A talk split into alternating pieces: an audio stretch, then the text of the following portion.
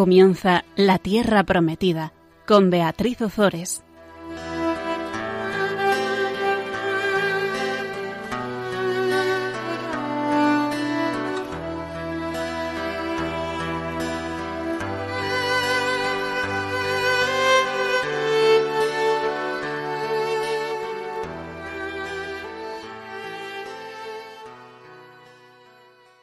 Buenas tardes, queridos amigos de Radio María. Estamos aquí un miércoles más con todos vosotros para compartir la palabra de Dios en el programa La Tierra Prometida. Hoy estoy yo solita, así que vamos a intentar hacerlo ameno y os doy las gracias de antemano por vuestra paciencia. Vamos a invocar, si os parece bien, al Espíritu Santo. Espíritu Santo, eres el alma de mi alma. Te adoro humildemente. Ilumíname fortifícame, guíame, consuélame. Y en cuanto corresponde al plan eterno, Padre Dios, revélame tus deseos. Dame a conocer lo que el amor eterno desea en mí. Dame a conocer lo que debo realizar. Dame a conocer lo que debo sufrir. Dame a conocer lo que con silenciosa modestia y en oración debo aceptar, cargar y soportar. Sí, Espíritu Santo, Dame a conocer tu voluntad y la voluntad del Padre, pues toda mi vida no quiero ser otra cosa que un continuado perpetuo sí a los deseos y al querer del eterno Padre de Dios. En el programa pasado estuvimos viendo el pacto que hacían Jonatán y David. Jonatán y David decíamos que se prestan juramento de amistad y ponen a Dios por testigo. Esa es la verdadera amistad, la que tiene siempre a Dios por testigo. Jonatán intenta una vez más disuadir a su padre de matar a David, pero Saúl está totalmente obcecado con la muerte de David y Jonatán no puede hacer nada. Se le ha metido en la cabeza, entre ceja y ceja, y no va a parar hasta que no acabe con la vida de David. ¿Qué le ocurre a David? Que se ve obligado a huir lejos de la ciudad y los dos amigos tienen finalmente que separarse. Pues ojalá todas las amistades fueran así, ojalá todas las amistades, todas nuestras amistades tuvieran a Dios por testigo y teniendo a Dios por testigo se pudiera continuar esa amistad hasta pues hasta hasta hasta que como en el matrimonio hasta que hasta que la muerte eh, separe a los amigos. Eso es una verdadera amistad. Habíamos terminado el último programa hablando de cómo mm, David llega a Nob y el sacerdote eh, le pregunta por qué, por qué va solo, por qué nadie va con él y David le contesta que el rey le había encargado un asunto y que le había dicho que nadie se entere de lo que te mando y de lo que te ordeno.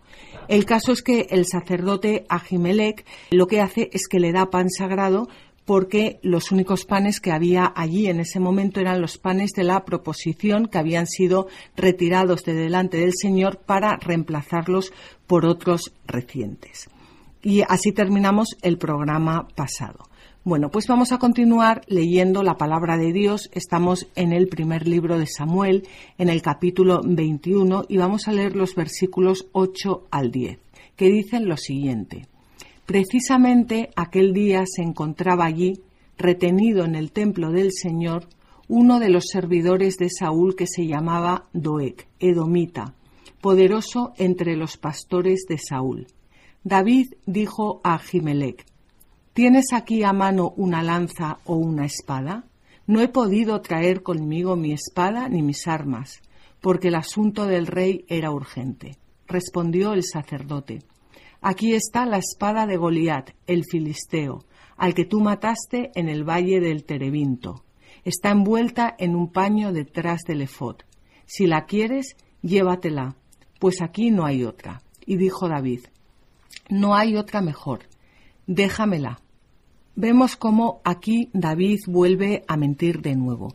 Y yo aquí quería aprovechar, porque David es un hombre, lo hemos dicho ya muchas veces en los programas, según el corazón de Dios. Y yo aquí quería aprovechar para explicar un poco o intentar explicar o, bueno, hacer un comentario sobre lo que es la santidad.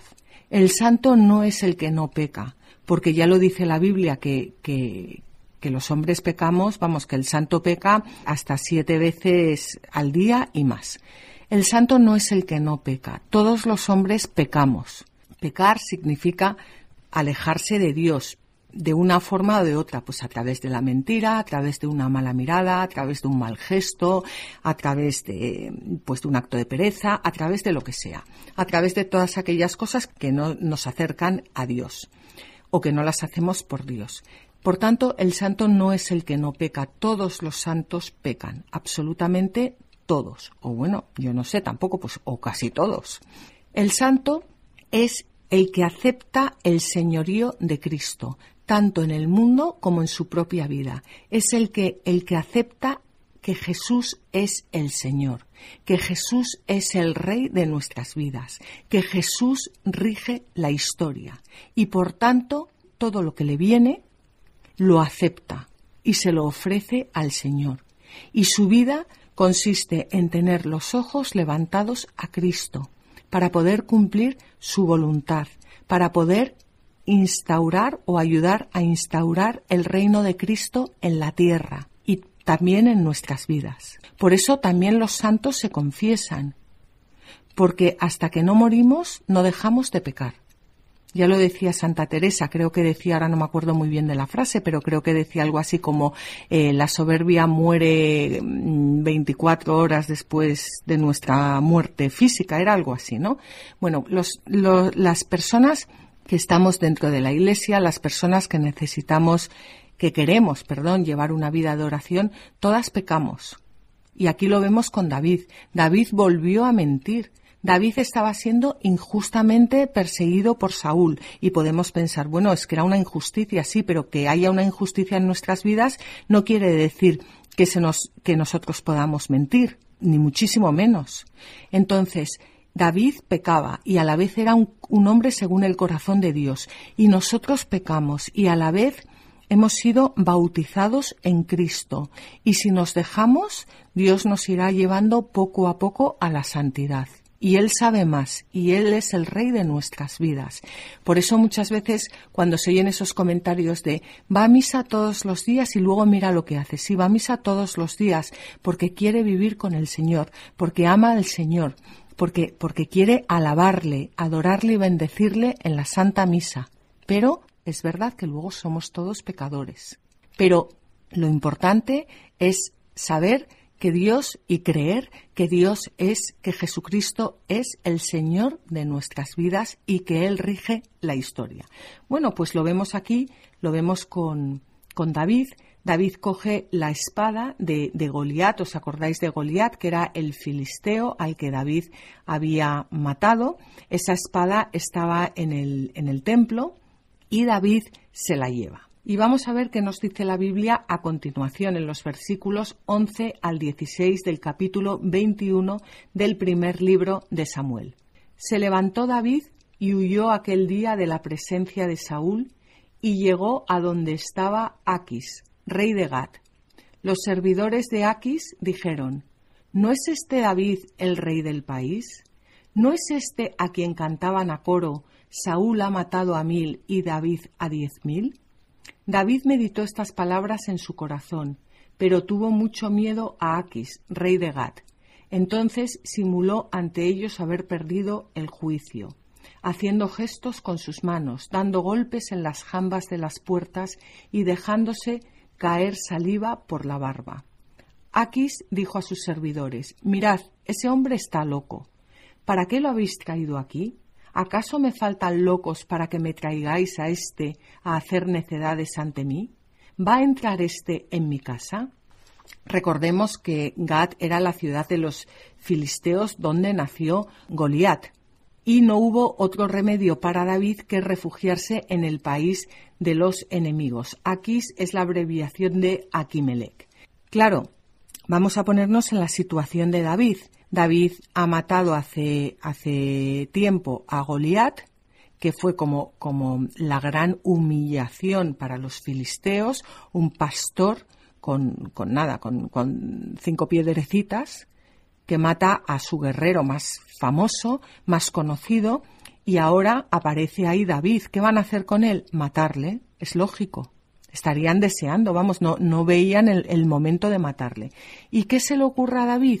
Hacerse el loco. El otro día me escribió pues, pues una persona que escucha los programas y me recomendó unas películas del rey David que las podéis encontrar en, en internet. Es una serie, creo que son 20 capítulos o 24, no me acuerdo muy bien. Ponéis el rey David y sale.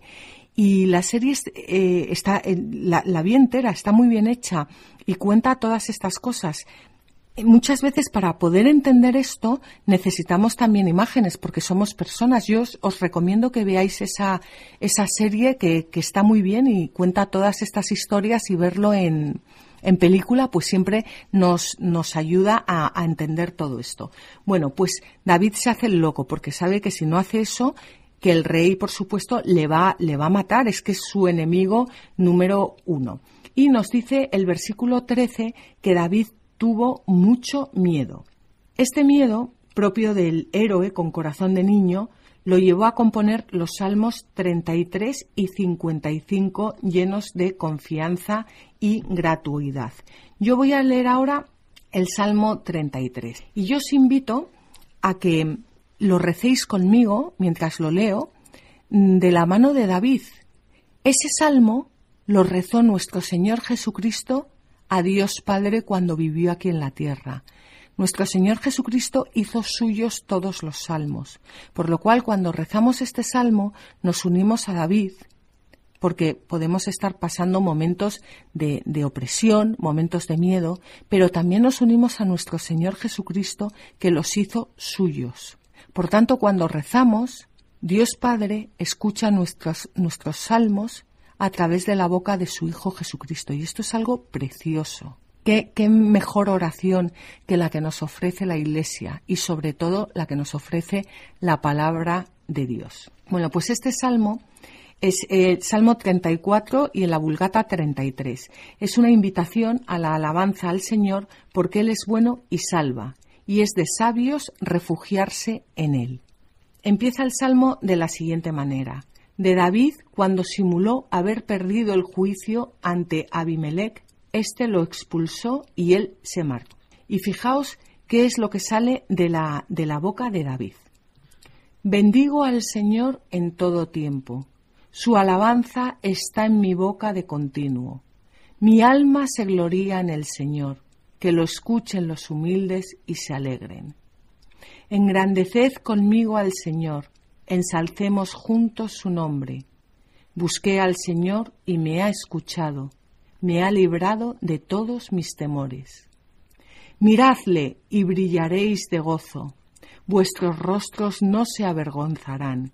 Cuando el pobre invoca, el Señor le escucha y lo salva de todas sus angustias. Voy a hacer aquí un paréntesis. Los pobres, los pobres de la Biblia, somos todos. El pobre de la Biblia, sobre todo, es el que no conoce la palabra de Dios, o el que no sabe rezar, o, el que no sabe poner toda su confianza en Dios, que en el fondo somos todos. Cuando el pobre invoca, el Señor le escucha y lo salva de todas sus angustias. Cuando yo antes decía que la santidad consiste en poner a Jesucristo como Rey de nuestras vidas, aceptar el señorío de Cristo, es esto. Una de, las cosas es que la palabra de Dios siempre es verdadera siempre. Y la palabra de Dios nos dice que cuando el pobre invoca, el Señor le escucha y lo salva de todas sus angustias. Si en este momento estamos angustiados por lo que sea, porque todos tenemos angustias, todos mm, hemos sufrido las consecuencias del pecado, todos tenemos personas a nuestro alrededor que, que bueno, pues que nos hacen la vida imposible muchas veces o que, que nos gustaría que fueran de otra forma o incluso a nosotros mismos nos gustaría ser de otra forma Invoquemos al Señor, Él nos escucha y nos salva de nuestras angustias. En esto consiste aceptar el señorío de Cristo, en saber que Él es Dios y que no, no nos queda otra que alabarle, bendecirle, invocarle, darle gracias y Él nos escucha y Él nos salva. Él nos devuelve siempre nuestra dignidad como hijos de Dios, que en eso consiste la salvación. El ángel del Señor se sitúa alrededor de los que le temen para librarlos. Gustad y ved qué bueno es el Señor. Dichoso el hombre que se refugia en Él. Dichoso el hombre que se refugia en Él. ¿Cuántas veces buscamos la felicidad en irnos de vacaciones o en que nos toque la lotería? Que bueno, no está mal. O en comprarnos un coche nuevo o en un partido de fútbol. Pero el Señor a través de su palabra nos dice, dichoso el hombre que se refugia en Él. Dichoso, feliz el hombre que se refugia en Dios. Esa es la verdadera felicidad. Temed al Señor sus santos, que nada falta a los que le temen. Estamos hablando del temor bíblico, el temor de ofender a Dios, el temor de hacer el mal, el temor de, de pecar. Los ricos se empobrecen y pasan hambre, pero los que buscan al Señor de nada carecen. Venid, hijos, escuchadme. Os enseñaré el temor del Señor. ¿Quién hay que no quiera la vida? ¿Que no apetezca los días para disfrutar del bien? Guarda tu lengua del mal y tus labios de dolosas palabras. ¿Qué son dolosas palabras? Son palabras engañosas, falsas, tramposas, fraudulentas, simuladas. Esos son los que, lo que son palabras dolosas. Evita el mal y haz el bien. Busca la paz, ve tras ella. Los ojos del Señor están pendientes de los justos, sus oídos atentos a su clamor. El rostro del Señor está contra los malhechores para borrar de la tierra su memoria. Claman y el Señor los escucha y los libra de todas sus angustias. El Señor está cerca de los contritos de corazón y salva a los de espíritu abatido. Muchas son las aflicciones del justo, pero el Señor le libra de todas. Él guarda todos sus huesos, ni uno solo será quebrantado. La malicia mata al impío, los que odian al justo serán condenados. El Señor rescata el alma de sus siervos. Cuantos en Él se refugian no serán condenados. Bueno, pues es impresionante este salmo, sobre todo cuando lo vayamos a rezar sabiendo que David ha sido traicionado por su propio rey, que ha sido traicionado por los suyos menos por Jonatán, que está solo, que es un hombre según el corazón de Dios, que quiere servir al Señor y que ha tenido que huir de los suyos y meterse en el, en el campamento de los enemigos que lo único que quieren hacer es matarle.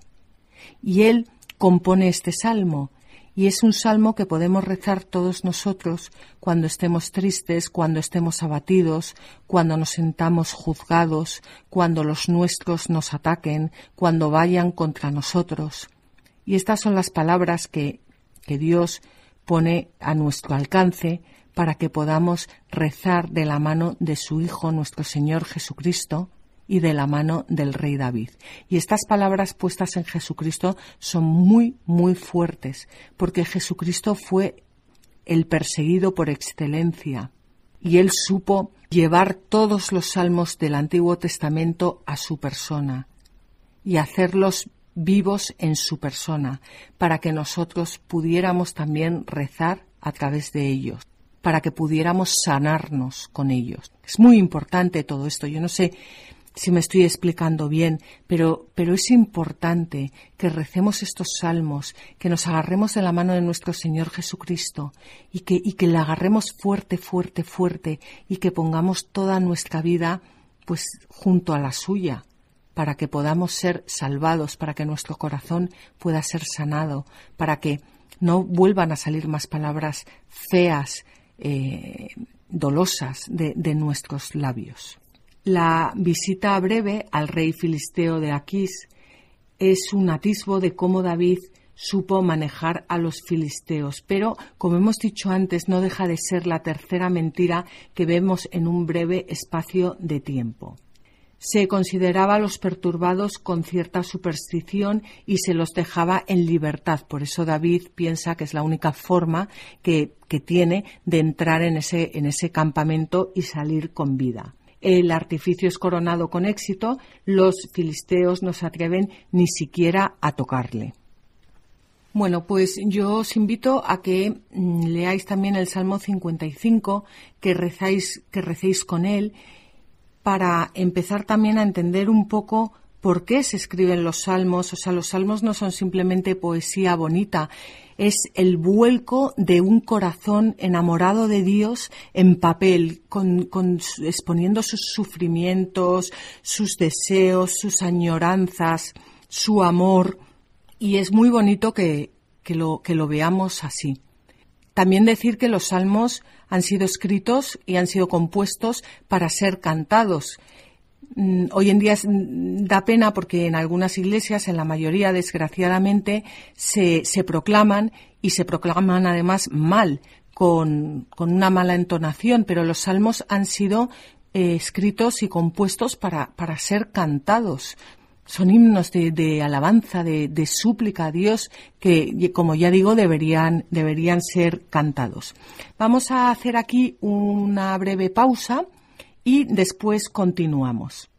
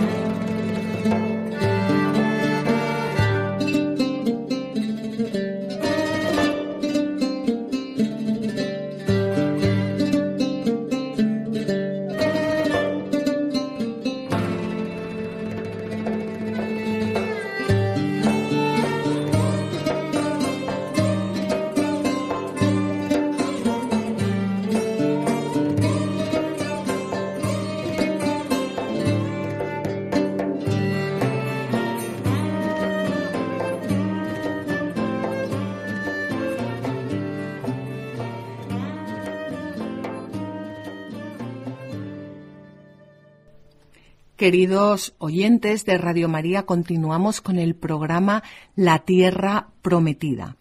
Veíamos cómo David tuvo que huir de los suyos porque Saúl continuaba empeñado en matarle. Y vamos a pasar ahora al capítulo 22 del primer libro de Samuel.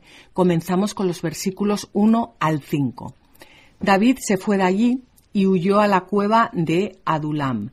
Cuando se enteraron sus hermanos y toda la casa de su padre, bajaron allí junto a él. Se le unieron todos los que se encontraban en apuros, los oprimidos y los atormentados. Fue constituido jefe de todos ellos, que eran unos cuatrocientos hombres.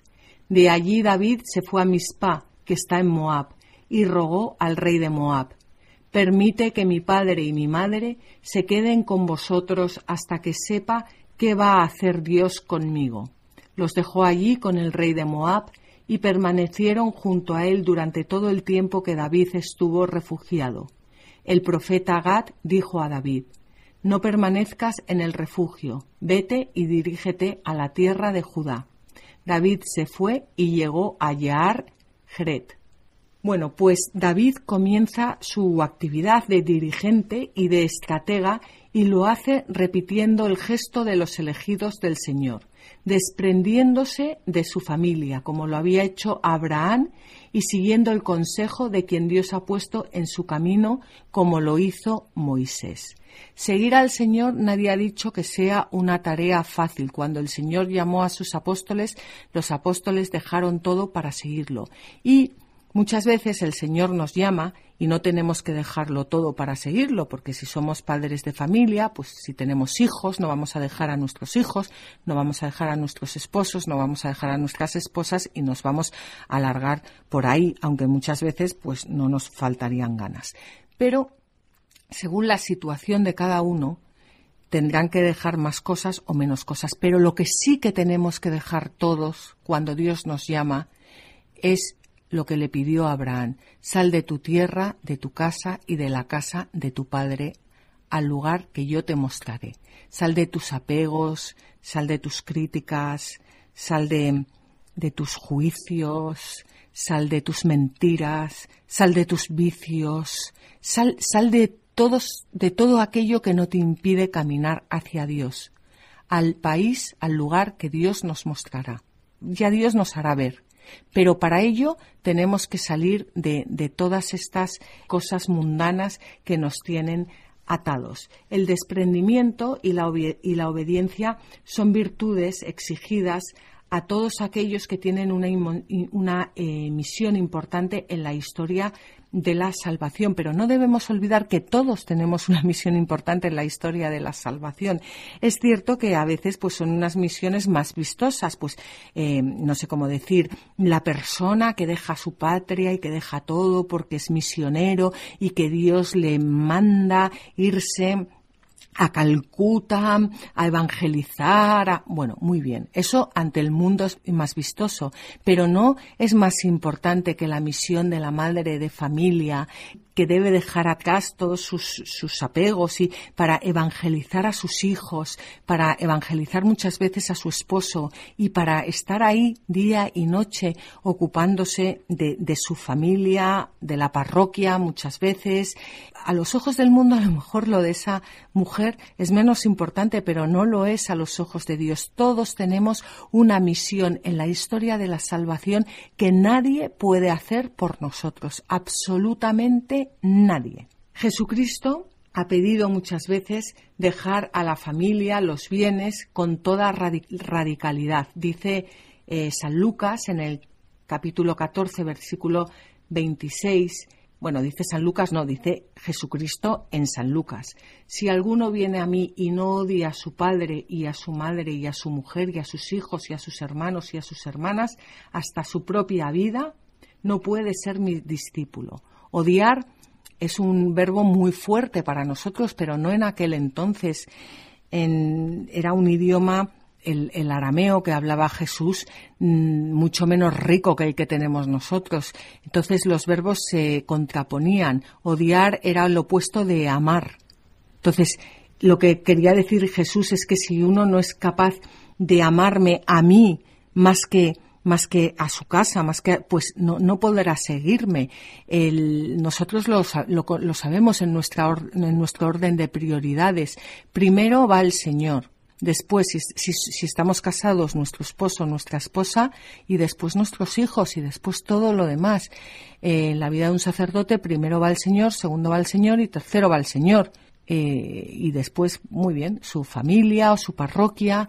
Eh, esto, esto es importante porque tenemos que tener siempre nuestros ojos puestos en el Señor. El Señor nunca va a pedirle a una madre de familia que deje a sus 15 hijos tirados y que se vaya y que se meta monja. Eso sería absurdo. Eh, el Señor sabe muy bien lo que nos pide, pero en nuestro orden de prioridades siempre, lo primero, siempre, siempre, siempre es el Señor. Siempre. Educamos a nuestros hijos para el Señor. Si nuestro hijo viene un día y nos dice que tiene vocación al sacerdocio, nuestro hijo ha sido siempre educado para el Señor. Bendito sea Dios. O si tiene vocación para cualquier otra mm, eh, realidad dentro de, la Iglesia o, una hija, bendito sea el Señor. Ese es el desapego al que nos llama el Señor. Nuestros hijos no son nuestros. Si en un momento dado pues mm, viene una ruina y tenemos que dejar una casa, bendito sea Dios. Él ya sacará cosas buenas de, todo eso. Ese es el desapego que, nos pide.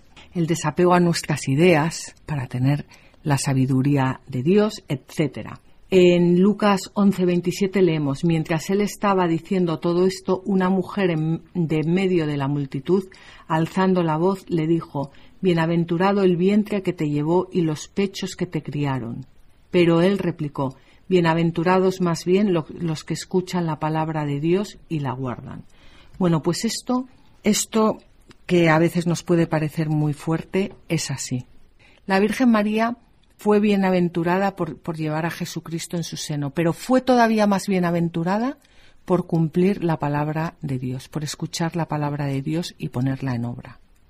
Y nuestra familia, al final, es la familia de los santos, de las personas que escuchan la palabra de Dios y la ponen por obra. Pues aquí está David huyendo y San Gregorio de Nisa nos dice, renunciar a la propia vida significa no buscar nunca la propia voluntad, sino la voluntad de Dios, y hacer del querer divino la norma única de la propia conducta. Pues aquí lo vemos con, con David. David deja a sus padres, deja a toda su casa junto al rey de Moab para que Dios pueda utilizarle por completo, para que él pueda estar tranquilo y pueda ir a servir a Dios hasta, hasta la muerte si Dios eh, se, lo pide. En el versículo 2 leíamos que se le unieron todos los que se encontraban en apuros, los oprimidos y los atormentados. Es impresionante la similitud de esta frase con lo que dice Jesús en Mateo 11, 28. Venid a mí todos los fatigados y agobiados, y yo os aliviaré. Llevad mi yugo sobre vosotros y aprended de mí, que soy manso y humilde de corazón, y encontraréis descanso para vuestras almas porque mi yugo es suave y mi carga es ligera. Pues esto, esto es lo que, lo que hace David.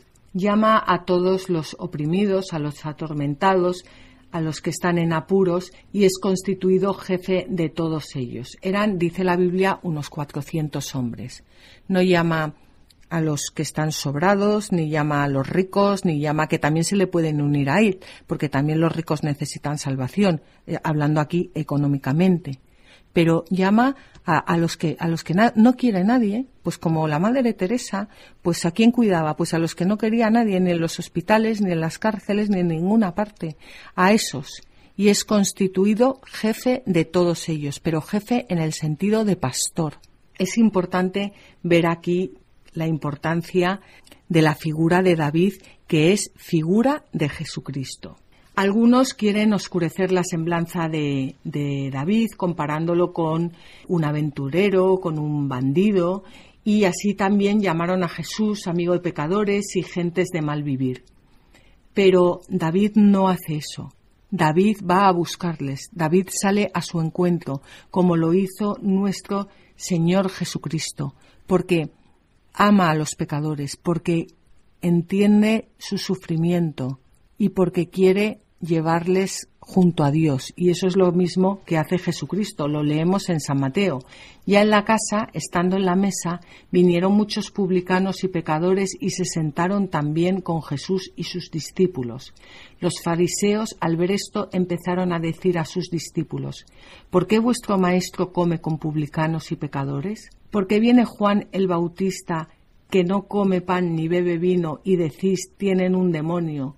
Viene el Hijo del Hombre que come y bebe y decís, fijaos, un hombre comilón y bebedor, amigo de publicanos y pecadores. Pues así es como nos comportamos. A David ya le acusaron y a Jesucristo también de comer con pecadores, de pero es importante saber que ni, David peca con ellos y mucho menos Jesucristo. Jesucristo no, no va con los pecadores a pecar. Está con ellos, pero no peca va para llevarles al Padre. Y eso es algo muy importante que tenemos que, que, no olvidar, porque muchas veces te dicen, sí, hay que, hay que ir con los pecadores. Sí, sí, vamos a ver, sí, se puede comer con los pecadores, se puede comer con las prostitutas, se puede comer con los ladrones, se puede comer con los tibios, se puede comer con quien te dé la gana, pero no para, para pecar con ellos, sino para llevarles el reino de Dios. Y vamos ahora a leer el Salmo 141, que fue escrito en esta caverna y que concluye hablando de los justos que estaban con él. El salmo se titula Oración de un hombre solo y perseguido y comienza con el versículo 1 que dice Masquil de David cuando estaba en la caverna, plegaria. Al Señor grito con mi voz, al Señor con mi voz suplico. Ante Él vierto mi lamento, ante Él desahogo mi angustia. Cuando desfallece mi espíritu, tú conoces mi sendero. Por la senda en que camino me han escondido una trampa. Mira a la derecha y fíjate, no hay quien me reconozca, no tengo refugio, no hay quien cuide de mi alma. A ti grito, Señor, yo digo, tú eres mi refugio, mi heredad en el país de los vivientes. Atiende a mi, a mi clamor, que estoy del todo abatido. Líbrame de mis perseguidores, que son más fuertes que yo. Saca mi alma de la prisión, para poder dar gracias a tu nombre. Me rodearán los justos cuando me des tu recompensa. Fijaos, ¿a quién grita David?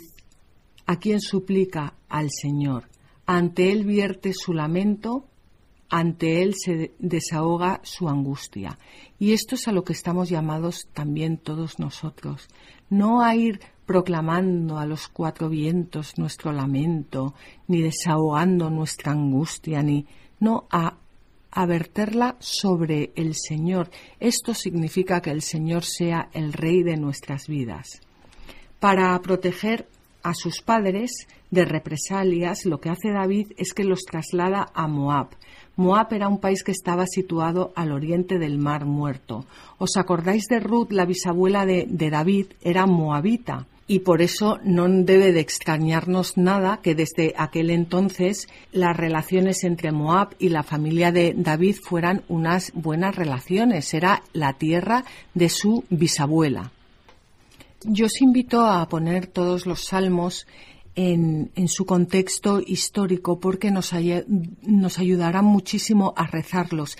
Y una vez que estén puestos en su contexto histórico, rezarlos para que lleguen a nuestro Padre a través de la boca de Jesús. Esto es realmente lo que ocurre en la liturgia de las horas.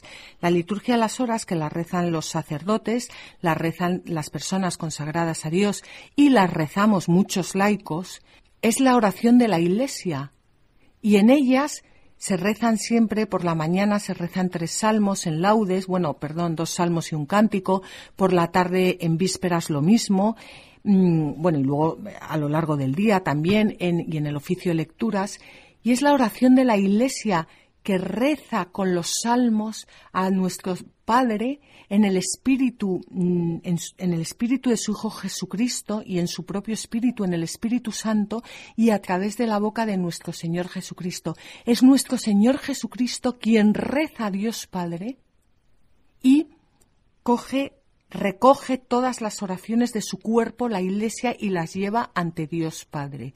Es una preciosidad. Y en la, en la Eucaristía, cuando proclamamos el Salmo, es, una, mm, es un momento de alabanza a, a, Dios. Es un momento de darle ese sí a través de, de los salmos, de responder a su palabra. Bueno, esto lo podemos tratar en otro momento porque si no, no continuamos. Yo quería también leer ahora el Salmo 62. En él David explaya ante Dios sus sentimientos durante este periodo de prueba. David acaba de decir que espera saber lo que el Señor va a disponer sobre él y aquí obedece de inmediato con la docilidad de un niño como si no se acordase de que era ungido rey, aunque lo sabe bien, pues en el versículo 12 del Salmo 62 habla de un rey que no puede ser más que él. Parece que no vamos a avanzar mucho hoy, pero no es verdad. Estamos mm, parándonos en los salmos, pero tened en cuenta que son unos salmos que se escribieron en ese momento, que fueron escritos por el rey David. Por lo tanto, no hay que correr con, la historia de la salvación, sino saborearla y hacerla nuestra. Y en la medida en que nos metamos en estos salmos que estamos leyendo y que los hagamos nuestros, podremos avanzar en la historia de la salvación, podremos aprender a leerla y a rezarla y a saborearla y también avanzaremos en la historia de la salvación de nuestras vidas. Vamos con el Salmo 62. Es el Salmo 63 y en la Vulgata el 62. Habla del anhelo de encuentro con Dios que manifiesta su poder y su bondad en el templo. Y el versículo 1 comienza diciendo Salmo de David cuando estaba en el desierto de Judá. Vamos a hacer lo nuestro. Oh Dios, tú eres mi Dios, al alba te busco, mi alma tiene sed de ti. Por ti mi carne desfallece, en tierra desierta y seca, sin agua. Por eso te contemplo en el santuario, para ver tu poder y tu gloria. Tu misericordia vale más que la vida, mis labios te alabarán. Así te bendeciré toda mi vida, a tu nombre alzaré mis manos. Como de enjundia y de grosura se saciará mi alma, y con labios jubilosos te alabará mi boca. En el lecho me acuerdo de ti, en las vigilias de la noche medito en ti, porque tú eres mi socorro, canto gozoso a la sombra de tus alas. A ti se aferra mi alma, tu diestra me sostiene. Los que atentan contra mi alma irán a las profundidades de la tierra entregados al poder de la espada, serán pasto de chacales. Pero el rey se alegrará en Dios. Cuantos juran por él se gloriarán, porque será tapada la boca de los que dicen embustos. Fijaos qué salmo tan bonito. Este salmo lo rezamos también en la liturgia de las horas. Y cambia mucho rezar, rezarlo sin tener ni idea ni por qué se escribió ni quién lo escribió, a rezarlo conociendo ese corazón de David que solo buscaba al Señor, que fue traicionado por los suyos y que es figura de Cristo. Oh Dios, tú eres mi Dios, por ti madrugo, mi alma tiene sed de ti. Si, si pudiéramos recitar esto haciéndolo nuestro, Jesucristo recitó este salmo. Ya lo he contado varias veces en estos programas. Si queremos saber lo que ocurrió en la vida de Jesucristo, podemos leer los Evangelios. Pero si queremos saber lo que pensaba, cuál era su psicología, tendremos que ir a los salmos. Pensad y uniros a Jesucristo, diciendo, Dios, tú eres mi Dios, por ti madrugo, mi alma tiene sed de ti. Por ti mi carne desfallece en tierra desierta y seca, sin agua, en esa tierra a la que vino nuestro Señor Jesucristo, que estaba sin, sin Dios. Pues vamos a, vamos a hacer nuestro este, este salmo y, y yo os invito a que, a que recéis con ellos para que aprendamos de verdad a rezar con la palabra de, de Dios. Me temo que hemos llegado al final del programa En el programa siguiente vamos a leer uno de los episodios más negativos de la vida de Saúl, que es la orden de matar a todos los sacerdotes de Nob. Vamos a, ver lo que, lo que ocurrió, cómo mueren todos los sacerdotes, pero mientras tanto nos quedamos saboreando los salmos. El próximo programa será el 12 de agosto dentro de 15 días, como siempre. Os invito a que entréis en, el blog, es un blog personal donde he colgado todos los programas que se llama latierraprometida.es, todo en minúscula. Sabéis que también podéis encontrar los programas de Radio María en la página web de, Radio María. Podéis escribirnos si queréis a la tierra prometida o también llamar por teléfono si queréis tanto estos programas como eh, cualquier otro programa al teléfono 918 22 80 10. Y como siempre os animamos a que cojáis vuestras Biblias y no dejéis de leerlas, meditarlas y rezarlas, porque en los libros sagrados el Padre que está en los cielos sale amorosamente al encuentro de sus hijos para conversar con ellos.